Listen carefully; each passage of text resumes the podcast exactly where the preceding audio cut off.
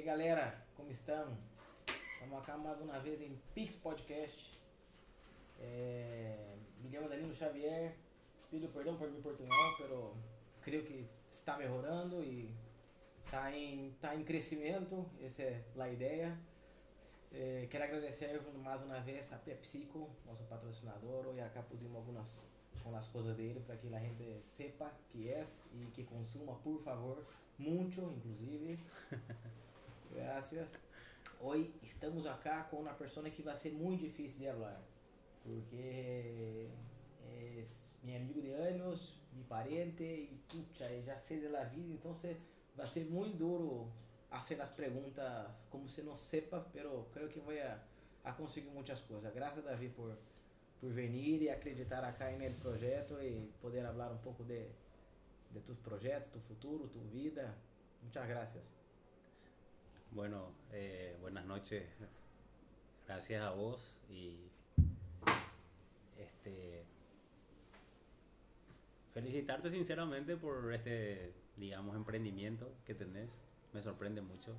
Si bien es cierto, siempre te conocí como un gran emprendedor, pero cada día me sorprendes más con, con este tipo de, de emprendimiento, no sé si sería periodístico o de, no tengo idea. De, tipo red social o algo así, ¿verdad?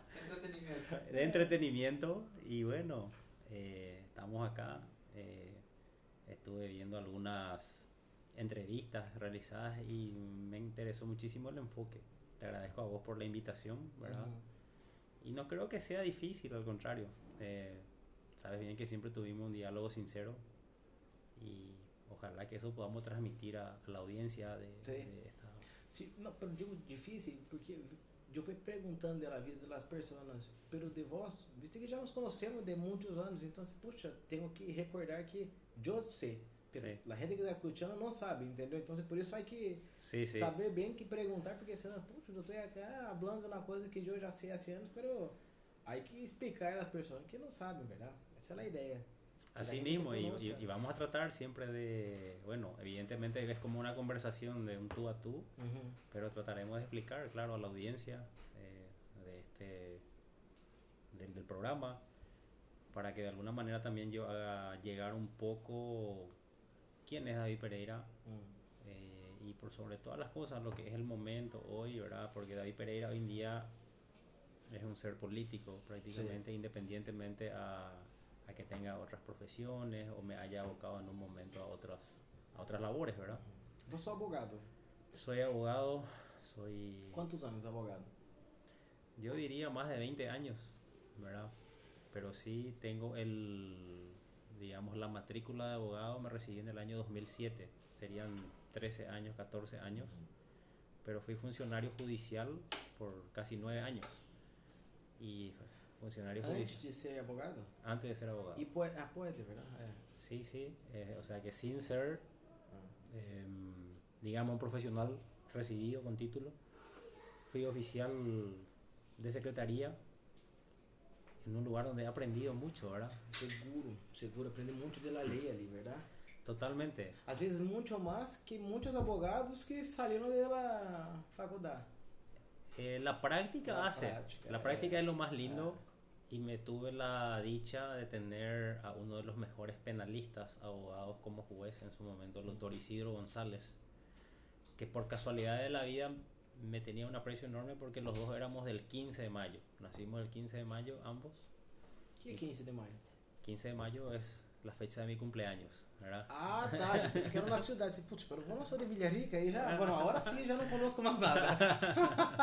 ah, tá, tá. Mesma fecha. Por eso siempre a él lo recuerdo mucho. Ah. Y es ahí donde, bueno, comienza mi labor, o sea, que conocer un poco el ambiente jurídico, a pesar de que, te digo, antes de vuelta de eso, a los 15 años ya estuve trabajando en el registro civil en la ciudad de Villarrica. ¿Vos viniste a Salto con qué edad? A los 17 años. A los 17 años. Sí, en el año 1999. Ajá. Y posteriormente, bueno, como sabrás, soy hijo de un referente abogado acá de la zona. Yo trabajé con él creo que por dos años cuando vinimos acá a Salto Loira. Y bueno, eh, siempre me recordar un poco a mi padre es recordar muchas enseñanzas, por cierto. Mm. Y bueno, Yo, yo, vou saber, yo creo que ya hablé eso con Jasmine. Yo me, me entristeço un poco porque, o sea, momento que tuvimos juntos foi muito pouco, yo y él. E, e eu trabalhava muito naquela época. Naquela época o trabalho me necessitava. Eu me, me, me entristece um pouco de não, não ter compartido tanto com ele como podia ter compartido. Y sí, ¿verdad? Bueno, vamos a entrar en un, en un ambiente muy melancólico, hasta, No, de, y- hasta de tristeza, y- ¿verdad? y- de hablar de eso. No adianta llorar lo que ya pasó, ¿verdad? O sea, Yo- aprendimos mucho y. Yo siento, perfecto, yo siento más una adelante. cosa, yo siento más una cosa porque, eh, bueno, la gente más cercana a mí sabe de que estoy tranquilo. ¿Y por qué estoy tranquilo? Porque sé que mi padre hizo bien las cosas Mm. acá en la tierra. Por eso siempre digo, mucho. Si existe el cielo o si existe allá un lugar donde es paz y plenitud, puedo estar seguro que mi padre está allá. Ahora sí siento una cosa, de que mi padre no le haya disfrutado a los nietos, porque era una cosa, eh, bueno, vos sabés más que nada, era su vida, era... Y venía diciéndome, él ya me voy a retirar y ya manejás vos el estudio jurídico, Ah, yo me dedico a mis nietos, me decía, ¿verdad? Y fue, eso es lo que me entristeció mucho, porque era una persona de un, bueno, divertido, de un corazón enorme. La morte dele, o que mais me doleu foi hablar a Sebastian. Eu me recordo exatamente o momento que eu lhe contei como foi. Foi muito duro pra mim contar isso a Sebastian. Sebastian ele queria muito. Sí, yo sé. É. El único olimpista parece que es. É o único olimpista. é verdade, é verdade. Y mi papá siempre decía que la democracia comienza por casa, ¿verdad? Porque yo y Jazmín somos cerristas. Hum, Y mi, y mi mamá y mi papá son olimpistas. Ah, ele tinha que, devia ter ensinado isso a Rasmin, porque a Rasmin se enojou quando o Sebastian Sí, se foi à Olímpia. ¿eh? se Ah, enojó. Se enojou. No, pero es un orgullo. Y solíamos ver a veces los partidos juntos. Y un poco de hincharnos un poco para el final. Era Eu tomar. tenho uma história muito interessante com isso, quando ele Sí, É, el dia que eu me fui a sua casa a pedir que Rasmin você vai a, comigo, foi um Ah. momento muito. Eu não esperava que seria tão emocionante assim a, a ele os dois, tava tu mamãe e tu papá. sí. E tu papá tava tenso. E tu mamá tava llorando e Rasmin llorando e puta, eu tenso ali, aquela situação. Eu esperava que seria tão difícil assim. E de repente gol do. do Olímpia. Ele tava quieto, tenso. De repente isso assim, puta, todos pararam e mirando ele, tipo, me vai atacar, entendeu? E aí disse, não, esse tipo le encanta futebol. Eh, eh, sí, le encantaba. Eh, Ah, foi interessante. eh, bueno, si bien es cierto, es la entrevista un poco saber de mí, pero a mí me encanta hablar de, de mi padre. Sim, porque vós também tem muito de tu padre, verdade?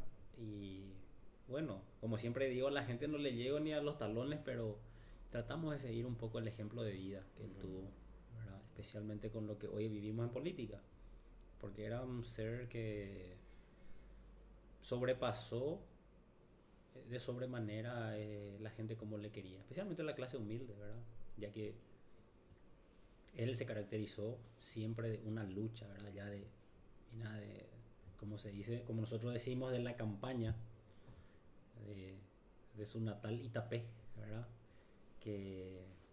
Fue prácticamente uno de los hermanos que sobresalió de entre varios y que hasta el día de su muerte hasta inclusive era sostén de varios, ¿verdad? Y bueno, y es muy interesante a dónde llega, ¿verdad? Porque donde recorrió, donde estuvo, hay un recuerdo enorme de cariño, de aprecio y hasta de un, te diría, de amor a su persona. Y no debo de, de- negar de que mucho de mi camino que se abre hoy en política es gracias a lo que me dejó mi padre. Yo no, no, no, no- puedo decirme David Pereira. Sí, tal vez hasta sería una doble responsabilidad. Claro. Porque, bueno, la, la realidad es que no es una doble responsabilidad con la ciudadanía. Es una doble responsabilidad con el apellido de mi padre. Siempre digo de que ojalá que este Pereira, David Pereira, no ensucie el buen nombre de Eugenio Pereira, ¿verdad? Eh, es, es- en realidad así yo siempre veo de ese lado. por eso que la misión que tenemos en política es muy difícil, muy difícil, ¿verdad? Muy Porque- difícil. pero bueno, vamos caminando. eh, la vida siempre es aprendizaje todos los días. se vai aprendendo, vai. Y lo bueno es que vamos como que captando un poco del pueblo, un poco de gestor, un poco del juego de cintura, como te estaba diciendo. Y tratar de buscar el equilibrio, ¿verdad? Porque lo que me di cuenta es que en política no le da gusto a nadie. Eso es imposible. Imposible. Es imposible. Eh, entonces como que uno busca tener un equilibrio y por, por sobre todas las cosas, un diálogo sincero con la gente, ¿verdad? Poco entrando a lo que es mi campaña, te puedo asegurar que no, no hice promesas, que, no puedo cumplirlas, y mucho menos dar falsa esperanza a la gente, ¿verdad? Porque, bueno, escucho mucho, ¿verdad? De, de muchas cosas que se prometen, de esto, lo otro, inclusive situaciones que se dan, eh, digamos, por la envidia o por la competencia que existe entre los candidatos y cosas así, ¿verdad? Pero nunca fue una cuestión de competencia para mí, sí, una cuestión personal. Y una cuestión personal no por querer tener poder, sino que me di cuenta de que Dios tiene una misión para mí. Y a veces llegamos a un lugar sin darnos cuenta. A veces como que dudábamos, queríamos, incertidumbre, un montón de cosas. Pero hoy estoy acá. Me dicen la gente, bueno, estás casi número uno en intención de votos. Eh, es increíble el equipo que tenés, muchas cosas, ¿verdad? Se hablan.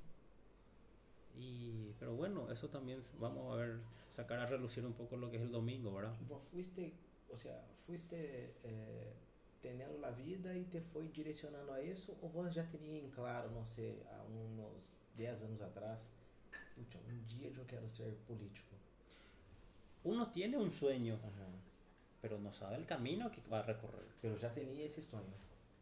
Sí, ¿verdad? Eh, me gustaba la política, pero me fui entendiendo después muchas cosas, ¿verdad? Porque mi, mi, pergunta é, que é uma coisa que me gostaria saber, é, de todas as, as profissões que há, creio que el abogado seria o mais cerca de um, um político. Ou seja, se- um abogado talvez tenha a melhor preparação para ser um político. Bom, claro que é miles de outras coisas para ser um bom político, pero conhecer as leis creio que seria uma boa, uma ótima base para ser um político. Pode ser? Voy a decir algo. Puede ser, imagínate, abogado y político. Doble mentiroso. Não, os abogados são complicados. Com é, é duro. Eh, É duro. Ayuda mucho. ¿eh? Pero sí, tenés razón en cuanto a la legislación, en cuanto especialmente al abogado que es pasillero, ¿verdad? Pasillero es aquel que, el que litiga, el que defiende a su cliente, el que a veces tiene que estar del lado del acusado o a veces del lado del quien denuncia. Uhum. O a veces tenés que, bueno, un montón de circunstancias y hacen de que uno comienza a asumir y conocer realidades, sinceramente, de la sociedad. Y por sobre todas las cosas, a veces buscas soluciones de cualquier forma, ¿verdad? Buscas la- los mecanismos y eso es lo que sería bueno de los políticos, ¿verdad? Busquemos los caminos, si no podemos por este, encontremos, busquemos el otro, Sim. toquemos puertas, porque a veces nos encerramos a que, bueno, no se puede y vamos a otro. No, el abogado no tiene esa opción. El abogado tiene que, hasta por decirte, tiene que comer dando una solución. Porque a veces eh, conozco colegas que, digo, eh, están pendientes de que tengo que sacarle a mi cliente o tengo que liberarle a mi cliente y demás cosas, ¿verdad? Y la vida del pasillero no es nada fácil. Sinceramente yo respeto muchísimo a los colegas y un saludo para todos ellos sinceramente porque solo el que está ahí sabe la realidad de lo que es un abogado así de pasillo, litigante y no es nada fácil. Em, con eso no desmerito a ningún otro profesional, pero siempre digo estar del lado de- del mostrador hacia adentro es más fácil, porque yo estuve de ambos lados. Yo fui funcionario judicial. ¿verdad? Vos tenés tu salario, fin de mes te viene, trabajas Sí. hasta mediodía, tenés tu aguinaldo, independientemente de que tal vez no sea el salario y demás cosas, ahora no, no llegué a ser tampoco magistrado. Pero ahí afuera no, ahí afuera nadie te regala nada. E pior, ustedes não terão uma entrada fija. Você às vezes ganham para dois, três meses. Se não tem um bom controle financeiro, Hay que tener un buen a control financiero y por sobre todas las cosas no apurarse, ¿verdad? No apurarse en muchas cuestiones porque hay, como se dice, momentos de flacas gordas y momentos de vacas flacas, ¿verdad? Pero, y aparte de eso también dependemos de la economía, dependemos mucho de nuestros clientes y es interesante, ¿verdad? Puedo decir con mucho orgullo, tuve un padre que me ha dejado un patrimonio, un legado de una empresa jurídica con una distinción demasiado grande y que gracias, gracias a Dios y gracias al esfuerzo que hicimos conjuntamente con Jazmín, ¿verdad? Mi hermana, hemos llevado adelante y lo digo con mucho orgullo, no hemos perdido ningún cliente.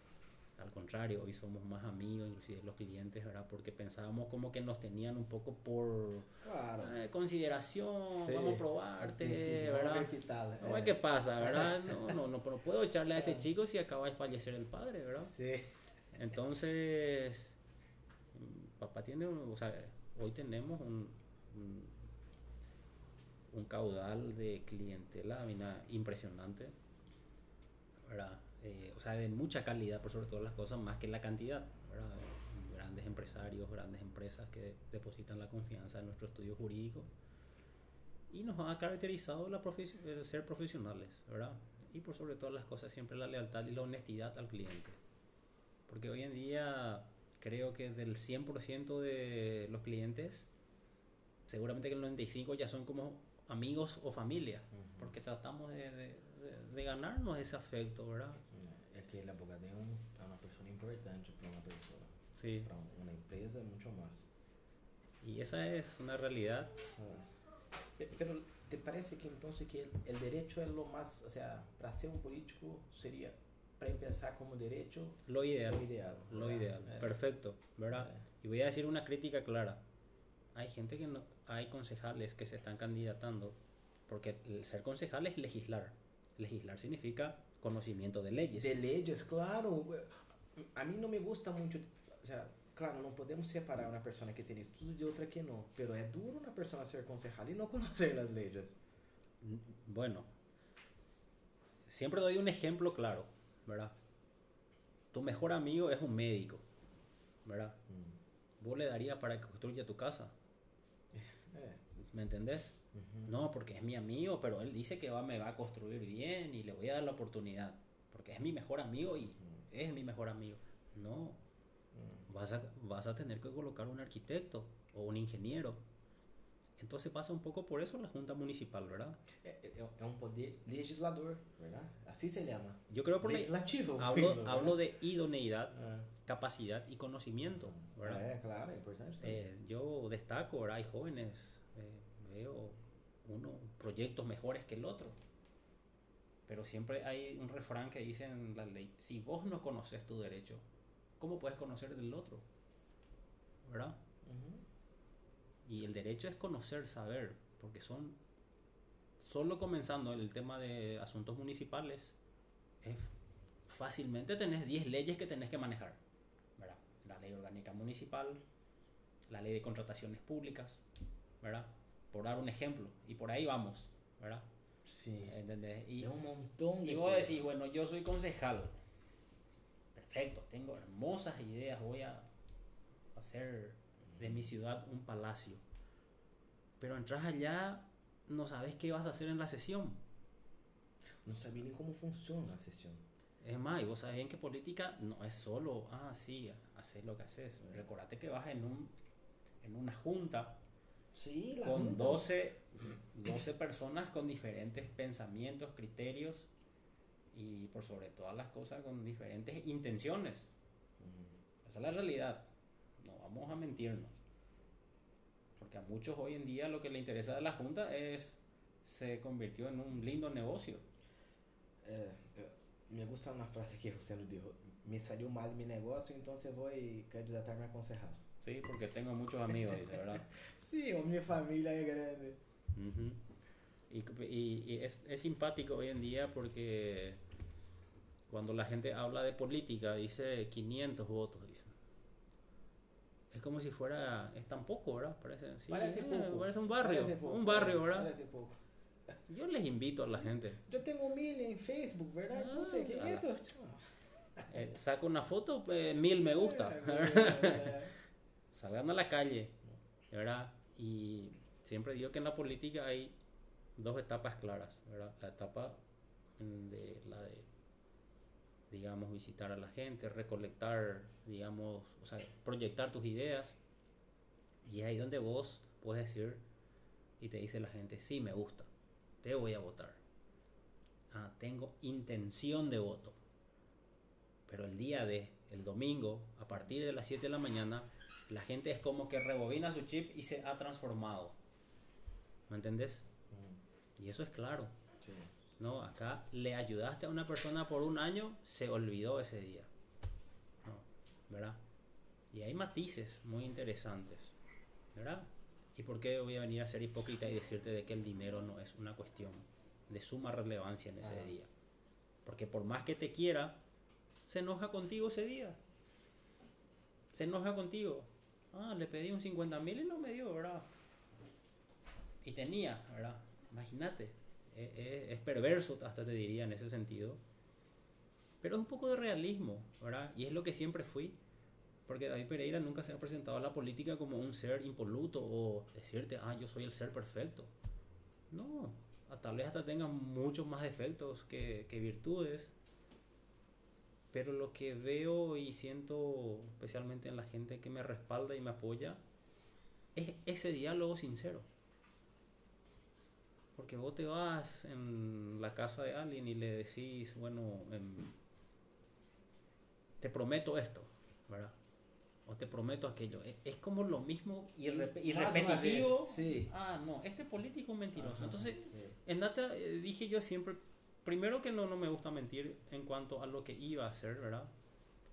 siempre prefería como que tratar de demostrarle idoneidad. Soy un profesional, digamos, sé resolver los problemas. Tengo enlaces, tengo contactos, tengo cuestiones que puedo hacer mejor para mi ciudad, ¿verdad? Es por ahí donde me presento y evidentemente he dado soluciones. He dado soluciones. Y yo siempre digo que David Pereira es una persona bendecida. Tengo una, una duda. ¿Te parece que, que así dentro de los problemas que tenemos en la sociedad, la culpa está mucho más en la espada de los políticos o en la espada del pueblo. Hoy en día la clase política. ¿Te parece que los políticos son responsables de lo, del mal de, no sé, de la sociedad? Claro. Eh, bueno, no, no. Vamos, en general, vamos a darle un porcentaje a eso. Evidentemente el porcentaje mayor sí a los políticos. La clase política hoy en día, y voy a ser sincero, desde el mismo presidente de la República se, se caracterizan por hechos de corrupción, ¿verdad? Que lo vemos todos los días, ¿verdad? Entonces hoy los que de repente queremos de alguna manera entrar contra esa corriente o contra ese sistema cuesta mucho y vos tenés que como que reinventarte en la política. Pero eso es lo bueno de nuestros tiempos. Eh, es como selección natural, ¿verdad? Te adaptas al tiempo, te adaptas a la situación. Creo que a eso nos vamos adaptando varios. Evidentemente vas a chocar contra esquemas que le gustan más un poco lo que es del pasado, el tradicionalismo, cuestiones que la política paraguaya, por ejemplo, es muy tradicional, ¿verdad? hablamos de dos partidos políticos muy tradicionales y hasta te dirías muy, muy polarizados. Tal vez uno. El otro está ahí intentando, pero uno es muy fuerte. No, pero eso es nuestra ciudad. Ah, a nivel nacional. Hay ciudades ah, donde el Partido Liberal es muy fuerte, ¿verdad? Hablando así claramente, ¿verdad? Eh, hay ciudades donde son bastiones liberales, ¿verdad?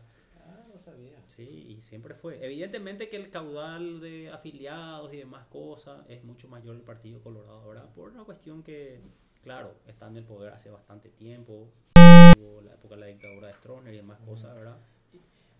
David, un liberal tenía que ser derecha, o sea, liberal. Azul son derechas en el mundo entero. Ah, y sí. acá es izquierda, ¿verdad? Sí, sí. ¿Y qué pasó? Y bueno, la verdad que... ¿Cómo explicarte? En, en- en la época de justamente en,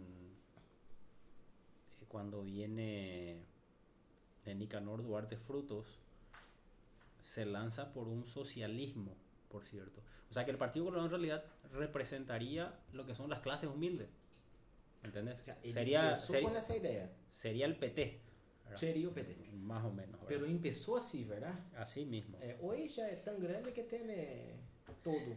Sí, pero hay que ser realista de eso. Tenemos un, un prácticamente amo y señor del Partido Colorado que se llama Horacio Carte, que es un empresario capitalista. Cap- Derecho, hace derecho. ¿Me entiende? Entonces por ahí ya viene un poco también lo que es la escuela de Marito. Marito se da cuenta, ah, este gobierno medio que funcionó bien. Mm, Lastimosamente se caracterizó demasiado por corrupción. sí. ¿verdad? Y hasta me pareció muy lindo. eh, a quien vos le preguntes, eh, eh, especialmente la clase, digamos, media y la clase, digamos, trabajadora, los empresarios, le gustó mucho. Y a mí me dolía mucho cuando, no diría la izquierda, por cierto, pero cierto sector, cierto movimiento político como que quería generar siempre esa división entre ricos y pobres, ¿verdad? Sí. Eso es, y esa es una realidad Sí. triste, triste realidad que existe hasta ahora. Y simplemente está ahí latente, Tá. Está ahí latente. Y latente te digo porque atendé qué pasó cuando sacan una ley en la cual dicen vamos a castigar con mayor intensidad, ¿verdad? Criminalizar. El tema de la invasión de inmuebles. Un caos para mucha gente. Sí. Pero me parece fantástico. Si bien es cierto, podríamos tener muchas críticas en cuanto a eso, porque qué sé yo, vamos a aumentar también el- los hechos de corrupción por lo menos a 50 ¿Verdad? años, ¿verdad? ¿Verdad? Ahí, ¿por qué no tocaron eso? Sí, ¿verdad? verdad, Eh, sería interesante. Entonces, eh, por eso digo, está latente esa situación. E, e me preocupo, Davi, ustedes que são políticos têm que pelear para que não entre essa pelea del pueblo. Porque eu vivi muitos anos isso em Brasil e é triste. E viu isso na Argentina, é triste. Porque o pueblo se separa, entendeu? E aí, o dono da el, el funcionário le odeia a su, a su jefe, su jefe le odeia a eles, e aí não conversam, e o povo não, não habla. E se o povo não habla, não há país, não há, não há união, e pff, fuimos. ¿Qué querés que te diga? Salto Loberá tiene ese problema. Salto Loberá tiene ese problema. Y ahí donde vos me preguntás y me dijiste, ¿de quién es la culpa? Ahí yo te digo 100% de los políticos. Porque hay políticos bastante populistas. Bastante populistas, bastante... Y era, es interesante decirte, ¿verdad? Eh, pareciera que cuando hablas de comercio, inversiones, situaciones así, hasta no le interesan. No le interesan. É, ¿Mm? ¿Entendés? É duro. Vamos a crear más. No digo crear pobres, ¿verdad? Evidentemente sí. Pero sin hacer mención de ningún nombre, eh, debemos de comenzar a cambiar con una idea diferente y enseñarle, especialmente a la gente, de que el capital no es algo malo, que el dinero o, o que de repente personas con mayores recursos tal vez sean herramientas válidas. Porque escuché en varios discursos, ¿verdad?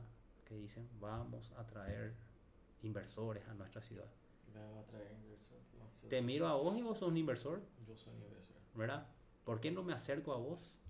¿Qué podemos hacer? O me acerco a tanta tantos empresarios acá que de repente por la falta de seriedad o por la falta de garantías o porque de repente es una cuestión que tal vez un poquito de un empujón, un poco allá, lo que es un poco la burocracia de la capital y cosas así, yo creo que muchas cosas se puede hacer. ¿Por qué estar mirando tan lejos si tenés a gente que puede invertir en Salto Loera? Sí. Y dentro de eso fue una cosa que yo estuve averiguando, vos sabés que estoy rodeado siempre también de empresarios muy exitosos. Y por ahí fue que un inversor que está interesado en venir a Salto Loera me preguntó lo primero, ¿existe aeropuerto internacional? ¿Existe desagüe local? Mm, no, le dije. Ah, qué pena, no me podré ir a tu ciudad, me dice. Imagínate, y son cuestiones, digo yo, pero hace dos gobiernos atrás que veníamos hablando del desagüe local y ahora me pongo a pensar, ¿qué pasó con eso? ¿verdad? No tenemos, no funciona.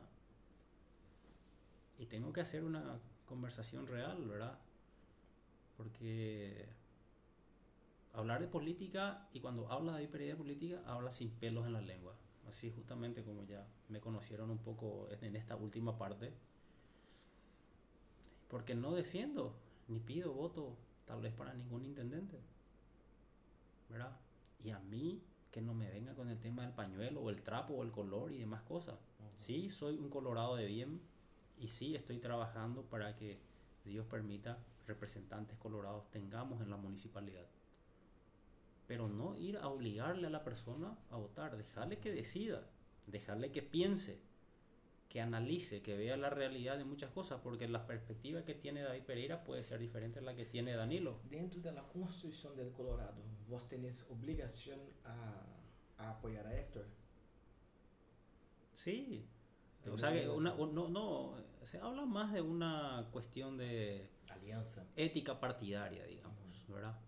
Evidentemente no existe una obligación. Mm. Ahora, lo que sí está prohibido es hacer campaña para otro candidato o salir públicamente y pedir voto para otro candidato.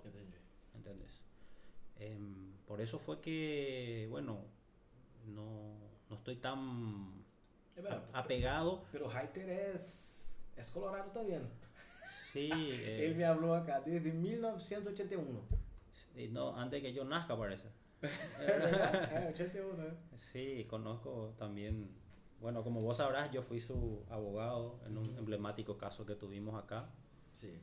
Y la gente después de eso me confundía mucho como que un funcionario de ITER o como un secretario de ITER.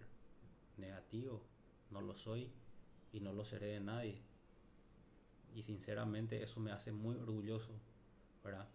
Pero sin negarte de que me une una gran amistad porque siempre le tuve respeto a él, a su familia, que le que les admiro muchísimo. Y a un cliente, ¿verdad? Y también le aprecio muchísimo a Héctor Morán, ¿verdad? Es más, jugamos fútbol y varias cosas siempre, ¿verdad? Hemos pasado muchas cosas. También le conozco a Marcelo, a quien le, le admiro muchísimo. Me parece un valiente y, por cierto, digo, una buenísima opción. ¿verdad? me, me, los tres tienes chance. Me gustó mucho, mucho la, el enfoque que le da a algunos, a algunos proyectos, ¿verdad? Y también César Leizamón, que lo conozco, ¿verdad? Eh, un amigo de mi padre, sí, una buena persona. Inclusive llegué a jugar fútbol con él mm. en el Club Nacional, eh, un amigo, un luchador, ¿verdad? Por cierto, pero de otro enfoque un poco más popular, ¿verdad? Especialmente por lo que viene lo que es la lucha de la tierra. Pero interesante, ¿verdad? Te digo, me une, siempre he tratado de mantener el respeto hacia, hacia las personas y en especial por cada uno de los candidatos. A pesar de que tengo mis diferencias, claro, de criterio, de pensamiento y por sobre todas las cosas de cómo enfrentar una campaña electoral. Y es ahí donde te puedo decir, no, no soy ningún romántico. Siempre le dije eso a la gente, ¿verdad? No, no voy a venir y bueno, porque vos sabés que no le pasas tu foto a la gente o le llenas el oído y como que le vendes humo a la gente. No, deben ser acciones reales, ¿verdad? Y cuando hablas de acciones reales es cuando comenzás a decir, bueno, tenés que ayudarle a esta gente. O a veces quiere, qué sé yo, un estudio de una ecografía o quiere un remedio. O te pide, por favor, ayúdame con esto. Mi taxi no puedo levantarlo y te ayudamos. E-, ese fue un tema que yo aprendí acá en esa mesa que me gustó mucho. Yo, yo por ejemplo, me enojaba un poco con la gente que pedía plata para votar. Pero acá me, me hicieron pensar de mira, Danilo, hay gente que, que, que pede dinheiro porque realmente não tem que comer nesse dia. Necesita. Necessita dinheiro. Então, por isso pede algo para voltar, pero porque nossa família não tem necessita uma, um, um remédio a hijo. Puta, Sim, isso. sim. Aí vou pensar de outra forma, vou mirar outro lado que, por exemplo, eu não conosco, é uma realidade que não é minha. Y yo digo una cosa, yo, yo, yo lo digo sin hipocresía, ¿verdad? Evidentemente ha ayudado a muchas personas, pero uno busca ganarse el cariño y por ahí de repente entender de que sí, una persona es solidaria, de que sí, de repente voy a estar a tu lado, ¿verdad? Porque, Pero um político Por- isso, tem que servir a la gente, ¿verdad? pero, Es que, pero no, pero ¿qué, qué pasa? Es triste lo que te voy a decir porque los que nos precedieron, las autoridades que nos precedieron, ¿qué pasa? Entraron, prometieron, desaparecieron, ¿verdad? Y algunos hasta diría cara duramente, hoy se vuelven a lanzar. y yo no les veo, ¿verdad? Porque donde me fui y en donde escuché, no quieren saber nada. Pero bueno, eso es otra película, vamos a ver el domingo de repente qué, qué panorama se da. Sí, vamos a ver. Entonces, ¿Te parece que el populismo en Salto es muy fuerte? es muy fuerte, Muy fuerte, ¿verdad? totalmente, Eh, muy fuerte. Veo, eso se ve en la calle, se ve en la calle. ujú. Y a mí me duele mucho decirte de que desde la entrada mismo de Salto de Verá tenemos niños vendiendo, dando panfletos. Sí. que se debería de prohibir. Pero lastimosamente busquemos las vías correctas. Sí. Sí, ¿Verdad? porque también quitar de ahí, dejar pasando No, hambre en casa. Mañana me, me, me hacen una manifestación frente a mi casa, Ah, ¿verdad? Y sí, por eso es justamente que tengo un proyecto bastante a la cual también te invito, ¿verdad? Como siempre te he hablado, porque aparte de ser mi cuñado, ahora sos propietario de, un shopping con, digamos, con una empresa que da bastante trabajo a la gente. Y lo que quería proponer es de repente que el, digamos, la municipalidad de Salto del Verá pueda capacitar a gente de la calle y que los empresarios se comprometan en absorber de repente por lo menos, qué sé yo, cuatro o cinco personas. E te voy a, hacer, voy a te dar mais um dado. ¿Mm? Davi, a mim me encanta essas pessoas que trabalham desde niño. Eles têm um, Sí, uma forma de, de uma gana que é distinta. sí, E además, é, por exemplo, se hijo joga futebol desde os 5 anos, é distinto de hijo começar a jogar futebol aos 20. sí. Não vai conseguir jogar a mesma coisa. Ujú. Parece que quando vai aprender quando ninho, vai aprender muito melhor. Claro. Esses ninhos que estão aprendendo cadeia a vender são gênios. Qual é o problema? Le falta direção. Porque muitas vezes na calle vou aprender coisa mala. Claro, E aí então se eles têm um bom potencial, pero agarram o potencial e essa coisa mala. claro. Porque o que aprenderam. Pero se vou agarrar esse potencial desses ninhos aí que estão vendendo, são máquinas de venda, são Sim. máquinas de trabalho que sabem como fazer. Pero tem que dar um, um falta um liderazgo, uma direção, entendeu? E seguro, puta, essas pessoas, nós outros, nós outros vamos, ou seja, nós outros como empresários vamos contratar muito mais dessas pessoas do que os que fizeram estudo e isso, porque no mundo, ela falou que vou dijiste, a prática é o mais importante do que eh, interesante tu enfoque, ¿verdad? Ese sería el, ¿cómo se dice? Padre pobre, padre rico, ¿verdad? Hum. Un poco ese, el famoso libro. Pero no comparto. Porque también existe lo que yo pasé y fue lo más lindo que he pasado en mi vida y no lo sabíamos, como se dice. ¿Qué es la infancia? ¿Qué es jugar fútbol? ¿Qué es, qué sé yo? Recuerdo estar en los arroyos pescando, jugando descalzo. Hum. Eso es un niño. No digo ya, digamos, un poco la adolescencia, 13 años, 12 años por ahí. Pero duele mucho ver chicos que de repente con 7, 8 años, de repente vendiendo remedios yuyo y demás cosas, Então, ¿verdad? com 7 anos, vou nem saber, na verdade é duro, 7 anos. Não, eu tô falando de, de aí uns pré-adolescentes. Sí, no, no, la adolescencia Eh. sería hasta fantástica. Eh. ¿eh? Inclusive la edad más rebelde, como se dice de repente, y en la cual, si uno se le inculca el trabajo, Não, e também não creio que tenha que trabalhar todos os dias, verdade? Não, não é algo assim, não é tão. não é como nós outros. sí, Tem que ser algo mais direcionado, não tem que ser só. Por Sebastião trabalha, verdade, amigo? sí. Ele trabalha os sábados, duas horas por sábado. ujú. E, bueno, isso é um trabalho, entendeu? Tá Sim, certo sim. que tem 7 anos, mas é, puta, é praticamente um juego para ele, não é um, um trabalho. Sí. Pero é divertido, é o momento que passamos junto, algo para que tenha ideia do que é um trabalho, coisa assim, entendeu? Y va a ir entrando y es fantástico, ¿verdad? Vai ir entrando, é, vai ir entrando. Es muy lindo. Mm. Pero me gusta mucho, me gusta mucho Salto. Yo creo que hay un potencial enorme. Yo vengo hablando mucho con la gente que viene acá sobre el proyecto de, de Itaipu, la resarcimiento. Y eso, David, es una, es una oportunidad única para uma cidade como essa, porque Paraguai tem que receber aí, por lo menos aí entre 6 a, que, a 12 vezes mais de plata do que recebe de Brasil. Uhum. E Salto recebe uma porcentagem, verdade isso? 2,3. É, e essa porcentagem é 2,3 de la 2,65 de la venta del excedente de energía. Bueno, no sé, é, algo. Tá. E, e puxa, se for, se cresce 10 vezes, nós podemos receber quase 100 milhões de dólares por ano. No creo que, que, lleguemos a eso, pero por decirte. Pero, pero pensa, David. Vamos a decir 25 millones de dólares. Pero David é justo. No, sería lo bueno. Sí, sería porque, lo... porque Salto, Salto hoy iba a tener que 150 mil pessoas vivendo acá. 150, umas 200, 300 mil pessoas vivendo acá. Mínimo. Claro, comparto eso contigo, pero te puedo asegurar que, con todo respeto, iba, no iba a ser de ningún paraguayo tal vez el terreno a este lado.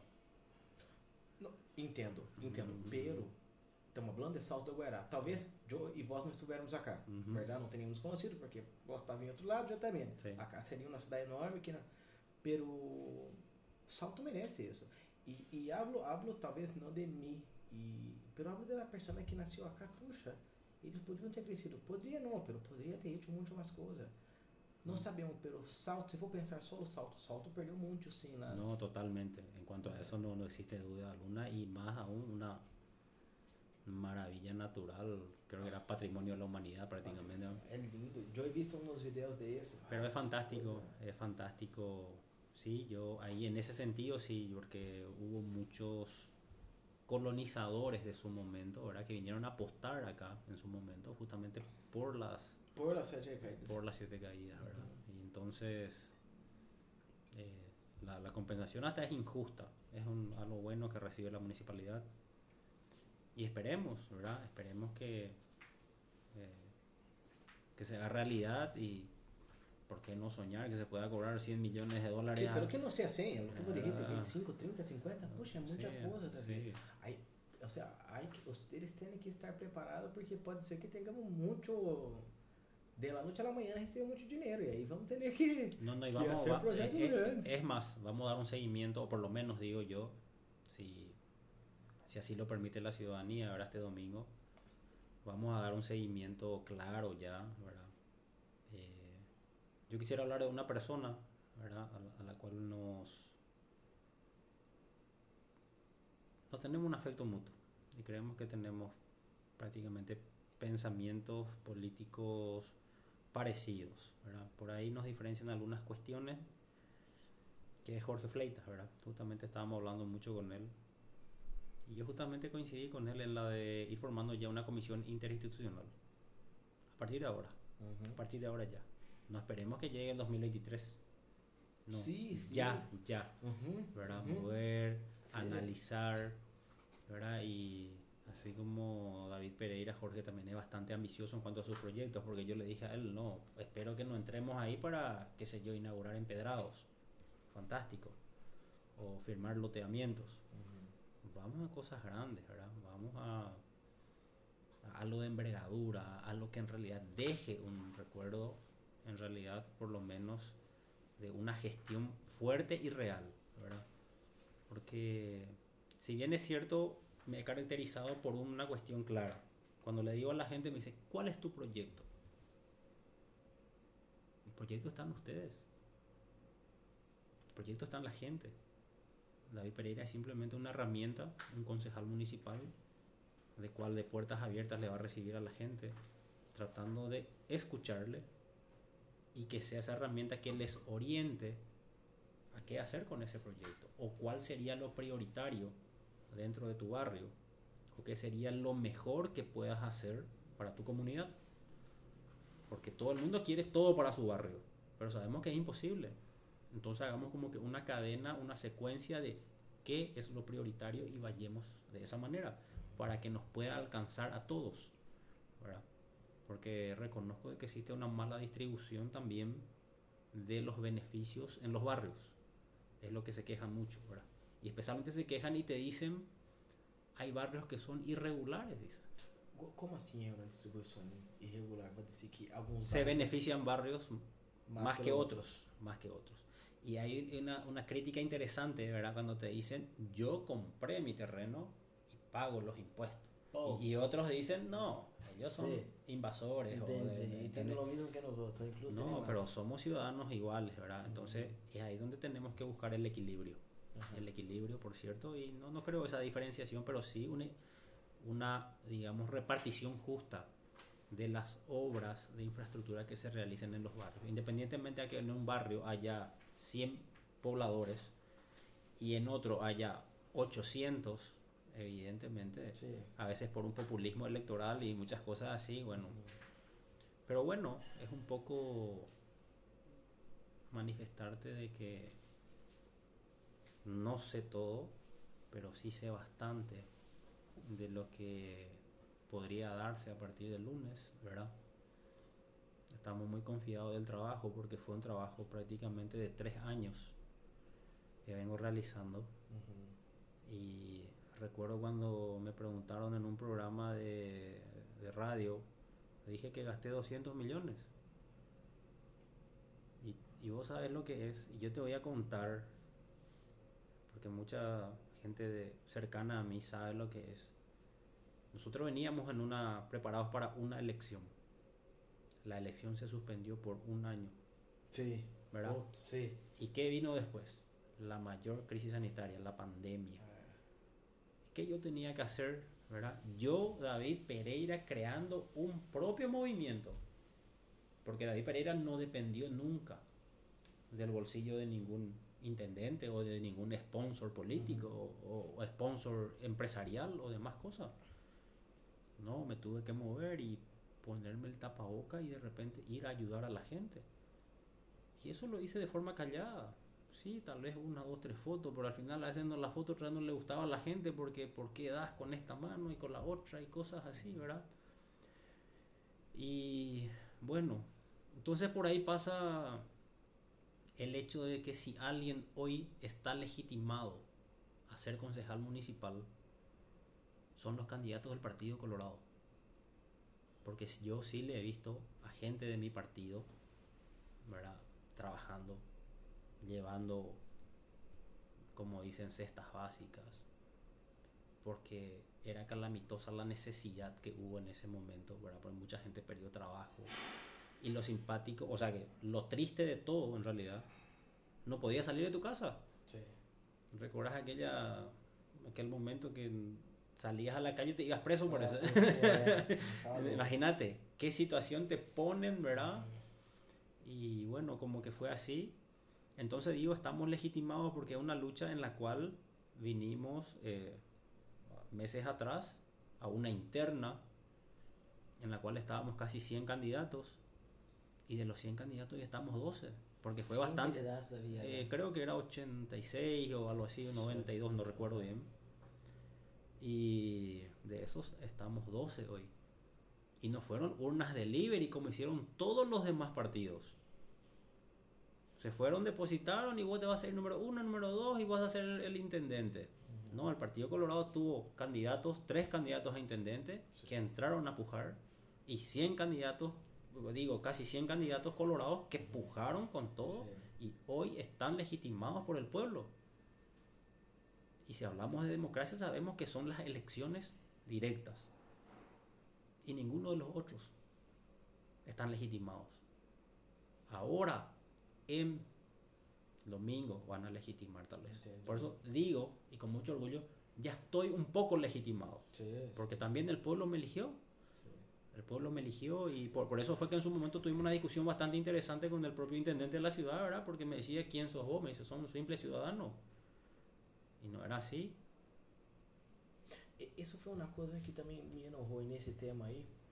É, he visto muito poucos candidatos a concejales confrontando com, com esse tema, verdade? Todos estavam em contra. He visto muito poucos olhar com a cara, com a remera puesta eh, e además hablando por las radios e isso é muito menos. Sí. Isso me surpreendeu um pouco. Ahí te diste cuenta también de la falta de capacidad de muchos. Isso me assustou, inclusive. incluso Porque una cosa es tener, digamos, buenas ideas. Ahora, enfrentar con fundamentos. Con fundamentos. Porque es muy fácil ir a gritar también. Pelear, Eh, eh. da, vamos a hacer una manifestación, cerramos una ruta, quemamos las cubiertas. No digo que, bueno, eso lo hace cualquiera. Ahora, con fundamentos, con esto, como hemos analizado justamente con un grupo, pero muy reducido, pero a pesar de que estaba un grupo grande, porque ahí hay un ideólogo de eso, prefiero no decirlo, pero fui parte de eso. Entonces, hemos demostrado por sobre todas las cosas que tenemos la capacidad, ¿verdad? Y especialmente como, como abogado, te digo, porque que pensaron que íbamos a agotar las instancias administrativas y todo eso, no, yo dije acá no. E, então, dia 9, Davi, firme. Como, como funciona o dia D? Como é? Vamos começar, não sei, às 6 da manhã e começar, a, não sei, a buscar as pessoas para ajudar a, a votar. Como, como funciona tudo isso? Porque é um estresse, verdade? Todos eles hablam do dia D, el dia D, el dia D. É uma operação de guerra. Y, y sí, es mucha estrategia, por cierto, ¿verdad? Em, yo no sé si hablar ya, bueno, es así. Vamos a decir, lo que yo te dije, tres años de campaña, yo puedo tirar a la basura en ocho horas. ¿Me entendés? En el dia D, ser. Sí, Uhum. Porque es ahí donde se hace real, digamos, la intención de voto, ir a, apretar el botón y decir, estoy contigo, ¿verdad? Mi voto de confianza. Pero eso es todo un mecanismo, ¿verdad? Un mecanismo porque, bueno, desde buscarle a la gente, porque la gente quiere que se le busque, porque la gente ya está acostumbrada o que le deje el combustible o que un poco le deje una ayudita. Eh, Pero pre- esse ano é uma coisa distinta. Se vão não votar, tem que pagar. No, no, no fue, no fue aprobada. Ah, em sério? En serio. Quedó, hablé eso a un montón de gente hoy. quedó en, Fake news. quedó en, veremos, digamos. Ah. Es justamente interesante, ¿verdad? Interesante un poco más adelante. No sé si la multa económica, porque al final 44 mil no sé si hasta qué punto. Ahora sería bueno como lo que es en Brasil, ¿verdad? Como interdictarte, eh, eh, un interdicto civil, ¿verdad? Perder ciertos goces que te da la ciudadanía, Sí, ¿verdad? Vou perder, pero se pagar na multa, Hum. aí tenéis outra vez. Pero na multa allá é como 3 mil guaranis. Dos real. É 12, 12, 15, algo assim. Ah, no, pero entonces es como... Eh, No, tendría que Pero ser un... Hay que tempo e allá pagar, entendeu? Não é algo assim sensível. No, evidentemente Eh. que va a generar una situación... Sería bueno que vaya a votar. Pero me gusta que, la, gente- que acá não seja obrigado. Porque aí Uhum. vai, vai a gente que realmente se importa. Porque muitos. Que, que hablam, hay muita gente que não está nem aí com a política. E, puxa, essa pessoa tem o mesmo direito que eu. Que sempre, sabe, me importo com as pessoas, me importo com o futuro, hablo com os candidatos, me interesso. E não é menosprezando, pero eu já fui pessoas que não estuve nem, nem um pouco interessado na política.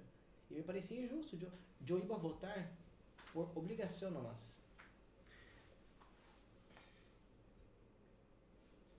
Já que querer tanto aparecer, amor, aí já. No existe peor ignorante aquel que piensa que no depende de política. Esa es la realidad. Y a mí me duele mucho decir, y vos le hablas a un joven o a una persona, yo no dependo de la política, dice. Pero te olvidaste de que a la mañana, cuando compras un kilo de pan, sos un ser político, estás pagando impuestos. Te vas a cargar combustible, estás pagando impuestos. Pero claro, vos sos el primero en quejarte cuando sube el pan y cuando sube el combustible. Y eso es ser un ser político. Por eso pedimos involucrate. La gente malinterpreta politiquería, entrar en esto, como se dice, los famosos hurreros, o pertenecer a un sector político colorado, liberal, o de frente o a su movimiento, demás cosas. No. Una persona, un ciudadano normal, común, puede reclamar sus derechos y puede tener la voz. Y es lo que de repente David Pereira hizo en su momento. Porque esto de la pregunta de tratamiento, digamos, yo no soy nada. Bueno, no sos nada. Yo todavía, como me dijo el propio intendente actual, me dijo, vos sos un simple ciudadano, me dijo. ¿eh? Ah, te dijo eso. Sí, así, vos sos un simple ciudadano. Y sí. Perfecto. ¿eh? Pero la Constitución Nacional me avala. Puedo reclamar, puedo llegar, golpear puertas, hacer denuncias. Puedo. Es por eso donde digo la importancia de tener gente que conoce. Es que voy a decir, él ni sabe, ¿verdad? Que no debe conocer, para hablar algo así, no debe conocer. No, no quisiera hacer ninguna, qué sé yo, opinión en cuanto a eso. A veces poco también era un ambiente bastante caldeado, ¿verdad? Pero no es normal, a veces no sabe. Allá, allá dentro de los concejales yo sé que No, el, el intendente actual sí conoce, es un abogado también pero de repente como que, sí, eh, eh, como que enfrentarte y como que, bueno, yo tengo la razón contra el otro que no tiene la razón. Y en su momento inclusive nos dijeron de que éramos oportunistas políticos, ¿verdad? Yo no sé, ¿verdad? Yo creo que me hice merecedor en su momento, inclusive de forma silenciosa, casi 600 votos, mm. cosa que queremos mejorar en esta, en esta elecciones generales. He formado una familia, porque no he formado un equipo, una familia, que por sobre todas las cosas hay mucho trabajo, mucha lealtad, mucho diálogo y por sobre todas las cosas una buena proyección. Porque eso es lo bueno, ¿verdad? No crear simplemente algo de momento. No, ¿a dónde apuntamos? ¿A dónde vamos? Mm. ¿Verdad? Y es por ahí donde también yo mismo, ¿verdad? No, no soy un conocedor, no soy un maestro, pero estoy inculcando a alumnos una verdadera política, un liderazgo, ¿verdad? Porque hay muchos jóvenes con talento y liderazgo. Es cuestión de explotarlo. Porque yo te, te, podría decir que ni siquiera yo conocía de repente un poco del potencial que tenía y me decía, pero vos no te das cuenta, me decían.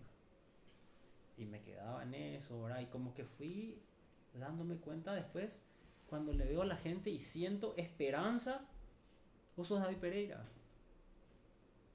Yo demasiado quería que venga, yo te, quería conocer. Porque me gusta cómo hablas, me gusta cómo de repente, eh, o lo que hiciste con eso, o por aquello y por lo otro. Ah, qué bien, y ni, ni, ni la conozco, ¿verdad? Ni así gente que no conocía. Pero claro, hoy en día redes sociales y todo y esto y lo otro que tiramos por todos lados, llega y es impresionante, ¿verdad? Pero fuerte sigue siendo la radio, ¿verdad? La gente escucha mucha, muy, mucho radio acá. La realidad, Rosendo Duarte. Rosendo, Rosendo. Sí, es, eh, eh, tengo mucho respeto. ¿verdad? No, y es un chipazo. Tiene un conocimiento. Yo tuve la oportunidad de hablar acá con él. Me gustó mucho. Tiene un. Me sorprendió. Bueno, personalmente no, no lo conozco mucho, pero sí. Aparte que, te soy sincero, radio escuchamos, escucho poco porque es mi horario más laboral. Horario, eh, horario duro y, y el que es pasillero, eh. ¿verdad? Ahí como eh, estar acá. del Poder Judicial Ahí es el, horario de audiencia, el horario de, de ahí, del, digamos, entre las 8 y las 10, a veces estamos 7 de la mañana, ya estamos por tribunales. Pero bueno, sí, suelo escuchar y eh, estos momentos escuché bastante, ¿verdad? Y son críticas bastante interesantes, ¿verdad? respeto bastante. Evidentemente es el, creo que el mejor periodista que tenemos acá en la región.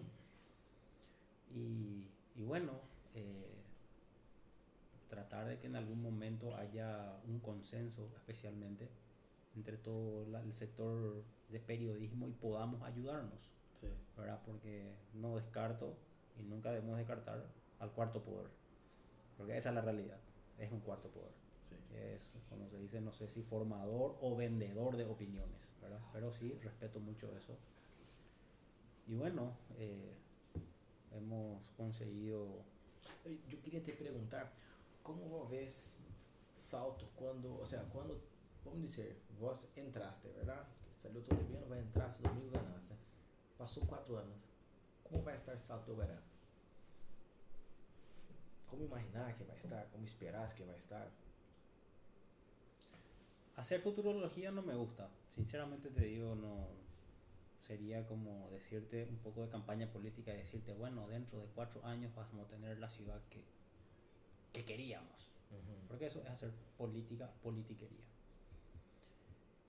Espero por sobre todas las cosas que la economía mundial, porque al fin y al cabo un mundo globalizado, esté bien y que Saldo lo esté preparado para eso. Esa es la realidad. Preparémonos para cosas buenas, porque evidentemente el Paraguay es un, un campo eh, muy requerido por los inversionistas, bueno, por, Sí. por la carga impositiva eh, baja, por la energía que tenemos, ¿verdad? Sí. por los recursos naturales, el agua, un montón de circunstancias que yo tengo mucho conocimiento, ¿verdad? Que ya te digo, no solo, algunos siempre decían Estados Unidos está de ojo a nosotros o somos una provincia de Estados Unidos. Yo te digo, no, los chinos están hace rato de, ¿verdad? de ojo en Paraguay. Y es una cosa que, eh, bueno, ojalá que estemos preparados, Salto lo verá para eso, y sepamos aprovechar. Sepamos aprovechar. Porque sinceramente podemos tener fantásticas empresas, así como te había dicho inclusive en un momento, ¿verdad? grandes mineradoras de monedas electrónicas, Bitcoin o lo que sea, ¿por qué no? Soñar. ¿Por No, qué? Porque, soñar. porque, Ya lo- hay. porque, y sí, Ya justamente me dijiste, ¿verdad? Que la Sí, vez pasada ya y bueno, yo, pero eh, me hablaban de mega minas, ¿verdad? O sea, no sé cómo serían. Pero acá, acá hay una, David, que tiene creo que 450 máquinas. 30 millones de dólares investidos, invertidos me ahorraron. Ah, no, no. No, creo. eh, 2 millones. ahora sí. Eh, puede ser, Dos- dos- millones. Porque justamente lo que me hablaron de eso, y a mí me interesa y es fantástico, es conectividad, tengo entendido, y energía eléctrica. Es Es lo, que necesita. es lo que nos sobra. Y sabe lo mejor? China se prohibió.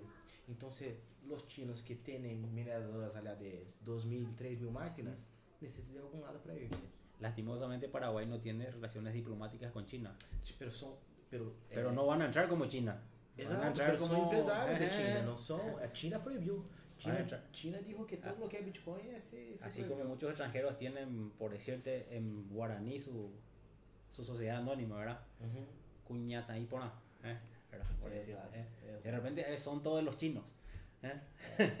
bueno, pero está bien que el capital sea bienvenido, ¿verdad? Si Ah. es progreso para nuestra ciudad, para nuestro Paraguay, por sobre todas las cosas.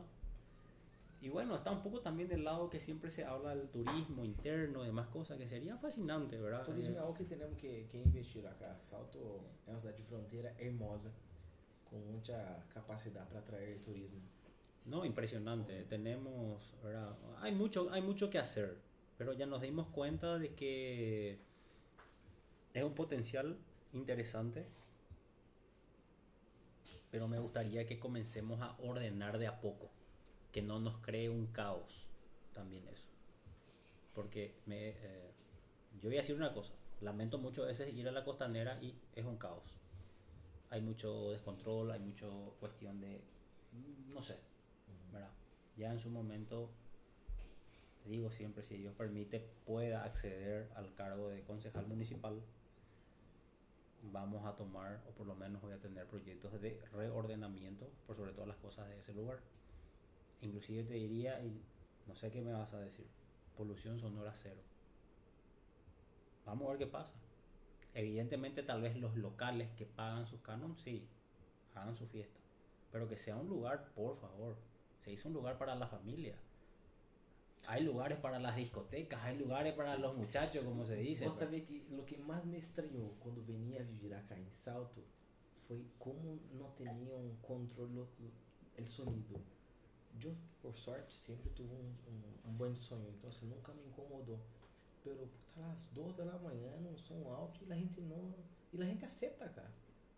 Eu Hum. no juventude hice isso, e, e a gente acá sigue aceitando. Yo no sé si aceptan, porque a mí me, yo también en mi época rebelde diría y juventud tenía lo mío y a, la pucha, a mucha gente solamente que no le dejé dormir, ¿verdad? pero bueno, eh, pero siempre digo, cada cosa tiene su lugar, ¿verdad? Porque Tiene, eh, la vez tiene. pasada me voy a la costanera y eran, pero son, eran, qué sé yo, 25, 40 equipos y ellas no entendés Ah, qué pasa. sí, sí. ¿verdad? Y, y bueno, son cuestiones, son cuestiones que creo que conversando con la gente, eh, poniendo un poco de, de reglas un poco más duras tal vez, y, o control por sobre todas las cosas, se puede mejorar. Y la costanera es un, algo que sí hay que... Siempre queremos decir y criticar y criticar cuando encontramos algo negativo. Ajá. Pero sí, debo decir, es un, es un logro muy lindo del, Lindo, del ejecutivo anterior, ¿verdad? El ejecutivo municipal anterior. Y felicitaciones. Eh, Hoy vemos ese logro. Eh, esperemos que inclusive se mejore, se amplíe. Hay mucho que hacer en la costanera. Y, y ojalá que vengan ya los hoteles y los casinos y, y por ahí, ¿verdad? Me hablaron que tuvo una fiesta, creo que sábado, domingo, en la costanera, y vino un montón de gente de Brasil, estaba lleno. Fue muy hermoso la, la fiesta. Eh, yo hablé una cosa con. Hablo unas cosas con, con los políticos que, a- que vienen acá, y que después que pase este domingo, que ustedes se unan. Porque si hay mucha pelea lá en la municipalidad, el pueblo sufre mucho. Hay que encontrar, hay que ser político e encontrar um caminho para todos, entendeu? Porque essas peleas que passou aí agora com, com esse intendente atual, puxa, é muito duro para a cidadania. Por mais que tuvo pou- muito pouco tempo, pero a cidadania se, se involucra em, nessas peleas e essas peleas, al final, o povo não ganha. É como se um padre e uma madre pelea. No, no, eh, que lo, lo que pasó estos eh, unos días pasados con el, vamos a decir, con el, con el Ejecutivo y la Junta Municipal actual, era una reacción un poco cuando me decía una persona, te noté hasta descontrolado, me dijo, no, tratamos de agotar la instancia al diálogo, pero así hay que ser vehemente, hay que golpear la mesa. ¿Y, ¿Y qué pasa con el pueblo hoy en día? El pueblo hoy en día sabe cómo actuar. Yo he actuado solamente que de la- del 1% de lo que podría ser una persona, porque te habrás fijado que hay gente que están quemando camiones, gente que están cerrando rutas, Sí. gente que... Y es el inicio. El hartazgo de la gente con la clase política y con de repente con las decisiones que se toman es muy grande. Sí. Entonces, digo, ¿verdad? El político también tiene que ser así, todo tiene su límite. No nos sentemos ahí y debatir en un cuaderno. Si tengamos que agarrarnos y golpearnos un poco la mesa, o hacer público, o socializar de verdad una cosa, porque yo digo claro una cosa, y puedo asegurar que David Pereira va a ser la piedra en el zapato de muchos. Eso les puedo asegurar. Porque a mí no me interesa ir a tener una mayoría en la Junta. Ojalá que las mayorías se den por sí solo y por las ideas. Pero si tengo 11 contra mí, yo sabré hacer lo que debo hacer. Y te puedo asegurar que sé hacer mucho más de los que puedan estar ahí. Porque se puede llegar por varios mecanismos. Se puede conseguir. Y el mayor mecanismo que un concejal puede tener es teniendo el apoyo de su pueblo.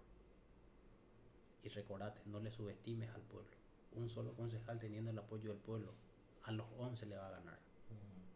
Digo que no va a pasar, ojalá que estemos hablando de 12 concejales unidos en un criterio y por sobre todas las cosas unidos con el intendente que sea electo por la voluntad popular y que podamos mirar, dejemos las diferencias políticas, las rencillas electorales, porque seguramente mucho se va a hablar, hablar después de los traidores y de esto y de que É, aquello y no abrazan la bandera É. y bla bla bla. El pueblo elige, el pueblo elige, respetemos eso, ¿verdad? Dejemos de repente los trapos un poco de lado, ya no podemos vivir en esos tiempos, si bien es cierto, soy un apasionado por mi partido, por eso me considero un colorado de bien, pero no un colorado que va a responder a la orden de un patrón o de una billetera, de ninguna manera. Para eso, más que nada, mi familia, mi gente sabe que trabajo, me levanto, me esmero, me esfuerzo, he estudiado y para venir como perder, como si dice, la dignidad simplemente por un, una orden que te envíen de arriba, no. Y me gusta por eso de repente el liderazgo que hoy tengo como movimiento de la senadora nacional Lilian Samaniego. Aquí quien admiro mucho. Y tal vez, como te digo, en un momento dado va a estar acá en el programa. Eh, la vez pasada, el domingo, tenía que venir, pero por la inclemencia del tiempo no, no pudo venir. Pero yo sé que se va a dar la oportunidad. Una persona bastante fascinante, una mujer, por sobre todas las cosas, que lucha bastante por los derechos de la mujer. Y se viste la lucha mucho por los derechos de la mujer. Y acá en Paraguay, yo veo a las mujeres mucho, muy machistas. Y- Las mujeres machistas. Las mujeres machistas. Ah, Y, y ela, ela luta por los derechos da mulher, ou seja, contra esse, todo esse sistema. E Me gostou, me gostou. Ela deve ter muita coisa interessante ela. eh, sí. Más que nada me gusta la postura. Y en política vale la postura. E também ela tá allá há muitos anos também, verdade? Y creo que el segundo o tercer periodo, sí, fue la presidenta del Partido Colorado, porque el Partido Colorado había, digamos, perdido una elección eh, con, cuando ganó Lugo, ¿verdad? Y ella fue la presidenta que prácticamente levantó de vuelta, claro, a través de unos sistemas, de otros varios también emblemas del partido que en su momento recurrieron a Horacio Cartes, que por cierto fue un presidente, no, no te lo niego, pero a veces que no nos confunda la soberbia, esa es la realidad, porque eso castiga y el Sí, pueblo castiga. Peligroso, peligroso.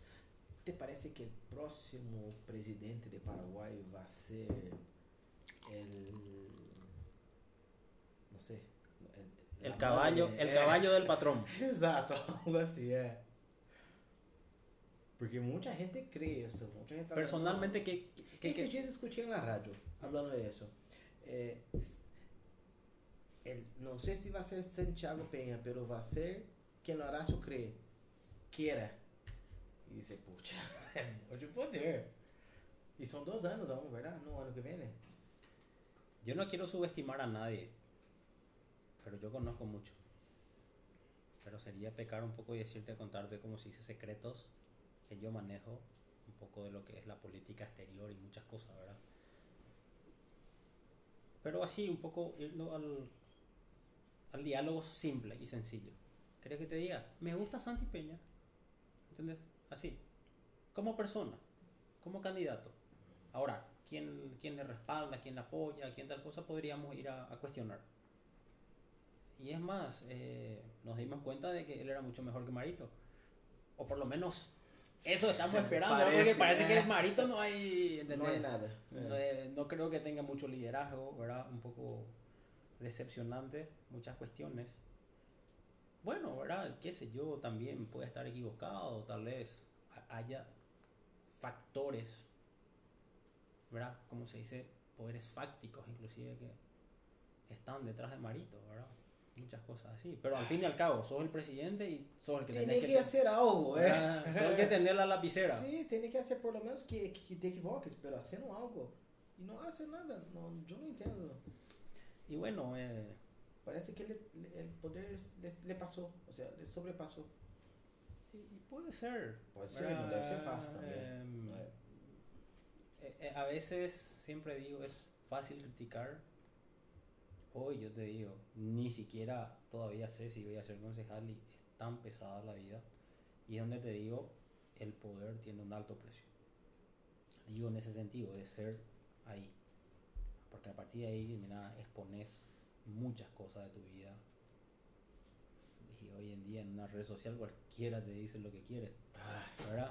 Imagínate, Sí, bueno, hiciste un empedrado, pero él quería el puente y Sí, te manda a la eh. China, ¿verdad? Y te miente mucho, ¿verdad? Miente mucho de, de la persona. Y claro, es, es parte, eh, estoy siempre he analizado mucho eso, ¿verdad? A pesar de que como que en el caminar uno va generando una, un caparazón. Esa es la realidad. Te volvés más fuerte, ¿verdad? Mientras más herida tenés, como dice, vas. Acostumbrando. vas y, y bueno, pasé muchas cosas en mi vida. Pasé muchas cosas en mi vida y como que siempre fue un poco criticado, calumniado, envidiado. Pero bueno, eh, me hizo llegar hoy a decir de que de que soy una persona buena, de, que soy una persona que tiene una intención clara de querer ser una persona mejor y transmitir eso a los demás, ¿verdad? Ahora ya con acciones, trabajo, como sea, con ideas, vamos ir viendo, vamos ir viendo, ¿verdad? Soy una persona que creo mucho en que lo que pasa en nuestra vida no es que dependa de Dios, sino que existe un ser supremo siempre. Y ojalá que me dé mucha sabiduría por sobre todas las cosas, ¿verdad? Y fortaleza. Fortaleza porque no va a ser fácil. David Pereira quiere hacer bien las cosas y cuando quiere hacer bien las cosas voy a encontrar que interesantes murallas por ahí, sistemas muy corruptos o hasta muy bien empotrados, digamos.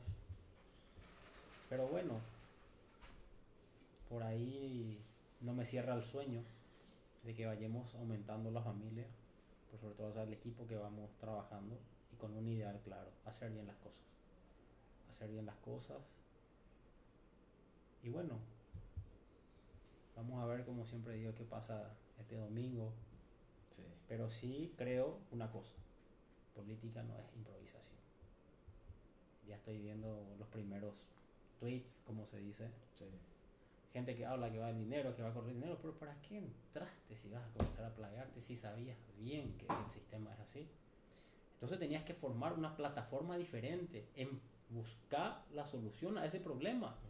No me vengas a tres días de elecciones y playarte, no, el dinero de vuelta. Es como que justificarme, no voy a ganar. Here, no, No, no, por favor, sabíamos. Esto es aquí en Brasil, Estados Unidos, en Rusia. No es en Paraguay. Y eso yo lamento ya que jóvenes como que diciendo, ah, va fulano, va a entrar, pero sabíamos. Ahora, ganaste el cariño de la gente. La gente va a apostar, o sea que va a votar por vos. Porque recordate también de que la gente sabe agarrar dinero, pero también sabe votar. Sí. Y eso, y, eso, y eso lo ha demostrado Carlos César Aiter. Porque sabíamos de que inclusive en elecciones pasadas había mega estructuras había contra, estructuras contra más, él y sí. termina ganando por más votos. Sí. Sorprende de vuelta a todo el mundo, ¿verdad? Entonces no, no vengamos con eso de que el dinero, el dinero va a ser siempre una cuestión que va a estar ahí. Pero también, Davi, hay mucha gente ali que, concejal, eu hablé com algumas pessoas, alguns políticos que vieram cá, e hablaram entre 35 e 40 concejales que estão peleando. No restante ali, tá, tá aí vendo como, como é, o que passa, como funciona, não estão não tão peleando por el, por el número uno, entendeu? Estão ali nomás, para cumplir, cumplir, ta- Yo no creo que pase de 20. 20, ¿viste? No, que no te dé Eh. risa, no, 20. 20. É, entendeu? Porque estoy muy seguro de que el sistema mismo electoral va. conviene mucho al Partido Colorado. Estamos hablando, bueno, escuché estos días un discurso que hablan de 8, algunos hablan de 7, 9. Que no sorprenda que meta más. Sí, Porque el sistema si es- agarrar los nombres, hay poca gente que tiene capacidad de entrar. Y los que más están trabajando son los del Partido Colorado. Exacto. Porque somos como adversarios, pero a- a- a- Adentro. ¿entendés? A la vez nos estamos Eh. ayudando en la sumativa. Sí. Y va a ser interesante porque, bueno, veo trabajando a Edgar Mencia, a Claudio, a Jorge, Ujú. Callito, todo como campañas propias, ¿verdad? Y, y muy interesante, muy interesante, ¿verdad? Eh, y lo que más me motiva y me, digamos, me conmueve es la nueva clase política que va a venir. Porque eso va a ser un voto, sí, electo por el pueblo. Va a ser un voto electo por el pueblo. Ah, sí, Vo- verdad, voto a voto. vez, O sea, eh. termina la lista sábana. ¿Y por qué el Colorado sí puede hablar de.? Porque ganamos ya en las internas. Sí, sí. Estamos legitimados. No venimos como que a la suerte y no elegimos vos primero, vos uno, vos dos. No. Acá tuvimos, como se dice, nosotros siempre decimos internas sangrientas, decimos Verdad. luego, ¿verdad? Las internas coloradas son de repente bastante pesadas.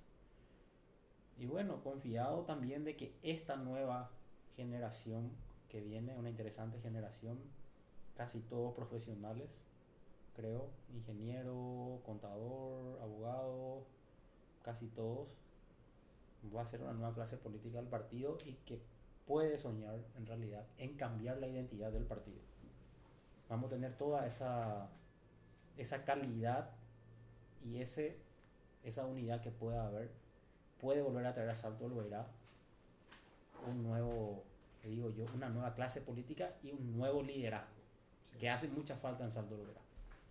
Porque lastimosamente hemos perdido, la, capital departamental ha perdido liderazgo, Sí. eh, con todo respeto a los demás distritos ¿verdad? y demás cosas, pero somos capital departamental. Necesitamos por lo menos tener un diputado, Sí. no digo el gobernador o qué sé yo, algún por lo menos representantes en la junta departamental. Sí, y hoy no sí. lo tenemos. Sí, ¿verdad? eso es verdad.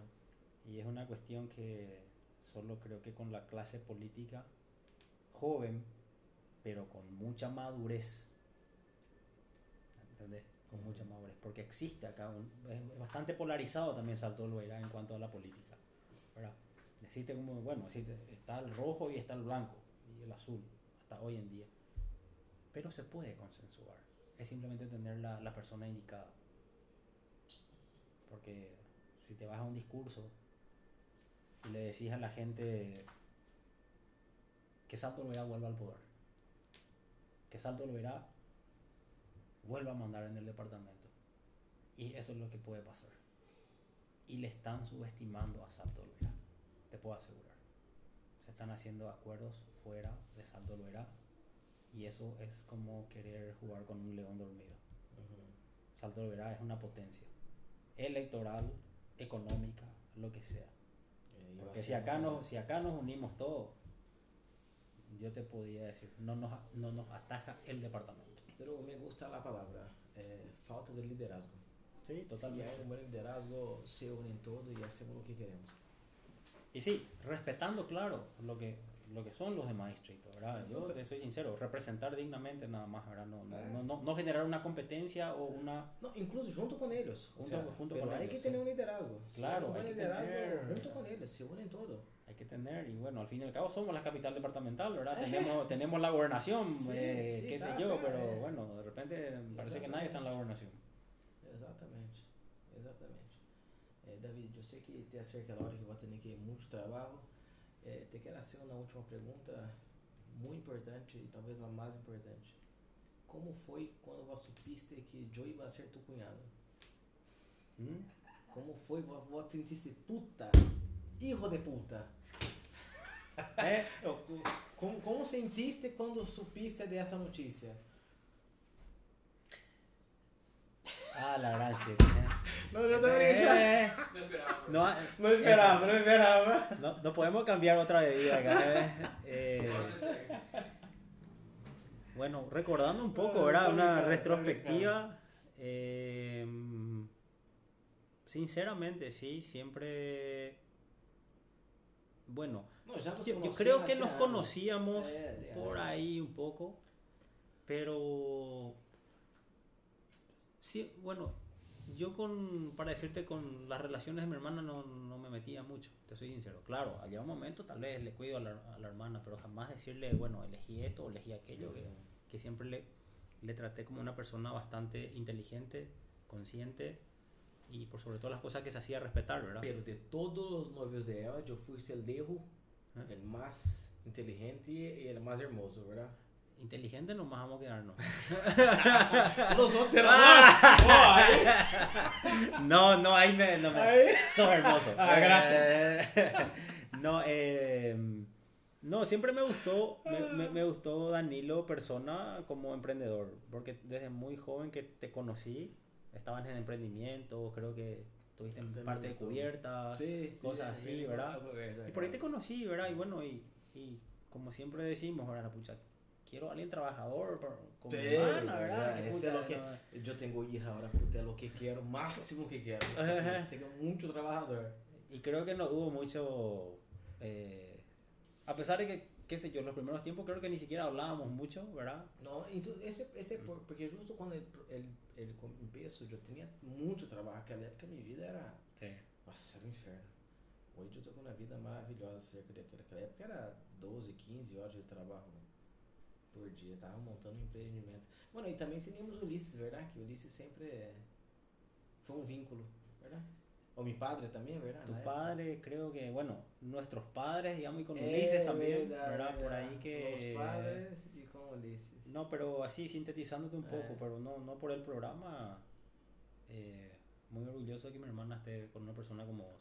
Y gracias, no, no Me- te me- estaba me- así es la pregunta sobra.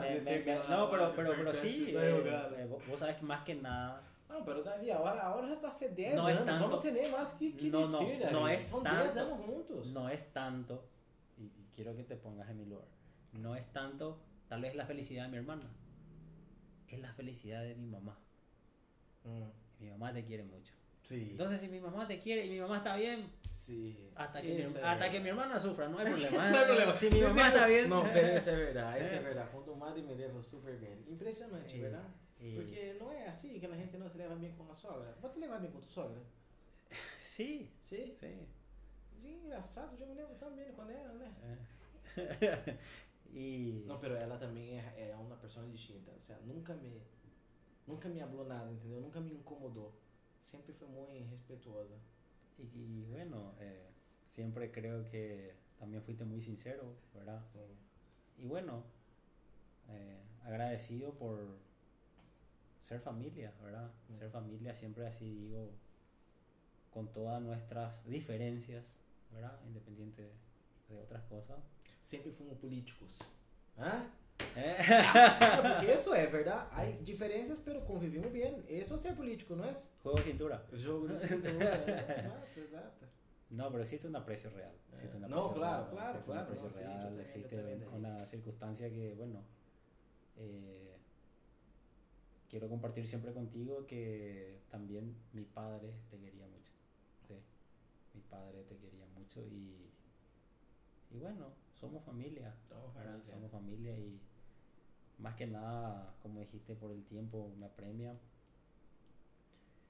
Eh, desearte éxitos, ¿verdad? a Este emprendimiento. Es fascinante. É fascinante. Fascinante. Vou hablaste que nunca esperou isso, pero eu também tampouco nunca esperei que ia ser algo assim. Jamais em minha vida pensei que ia estar me expondo na internet ou algo assim. Jamais. Jamais. Pero se, puxa, é uma oportunidade, eu creio muito nesse, nesse negócio, não hora, pero a muito largo prazo. E, e puxa, eu sempre me quis arriscar em algo, não sabia que era, e vamos ver, vamos aprovar, vamos ver o que passa. Se não passa nada, bueno, intentei por lo menos, por lo menos não vou melhorar porque não hice, ¿verdad? Sí, sí. Siempre tiene que haber, creo que en cada entrevistado tuyo, un antes y un después también. Es importante. Que, que un día vuelvan Sí, tus invitados, sí. porque veo que son gente con bastante proyección por sobre todas las Ujú. cosas, ya sea en el campo político, empresarial, Sí, ahora, ahora que periodístico. termina la política, voy a Mm. pensar más en, lo, en algo más. Hay mucha empresarial. gente emprendedora en Salto. ¿verdad? Exato, y quieren pensar Eh, más empresario. Es que ahora está bastante Que sería bueno que la gente le conozca. Exato, exato. ¿verdad? Gente que está detrás. Sí, Sí. eh, no sé, por decirte Diego. ¿verdad? Diego, claro, De- Diego, ya hablé con él. ya- O César, Vanderlei. sí, también que- es importante que, que Eh. Tiene mucho a ensinar, tiene mucho a. Es, exactamente. Agradecido, sí. Gracias, David, gracias por venir Agradecido acá, y- gracias por creer en nuestro proyecto. Ya ¿verdad? cuando sea presidente de la República voy a estar de vuelta. Te prometo, te doy la Ahí. primicia. Aí, Sí. maravilha. Te doy la primicia. Tá. Sí, primer reportaje para vos. Perfeito, Sí, perfeito. Vamos, vamos talhar, David. Muchas gracias. Gracias, gracias. Un orgullo.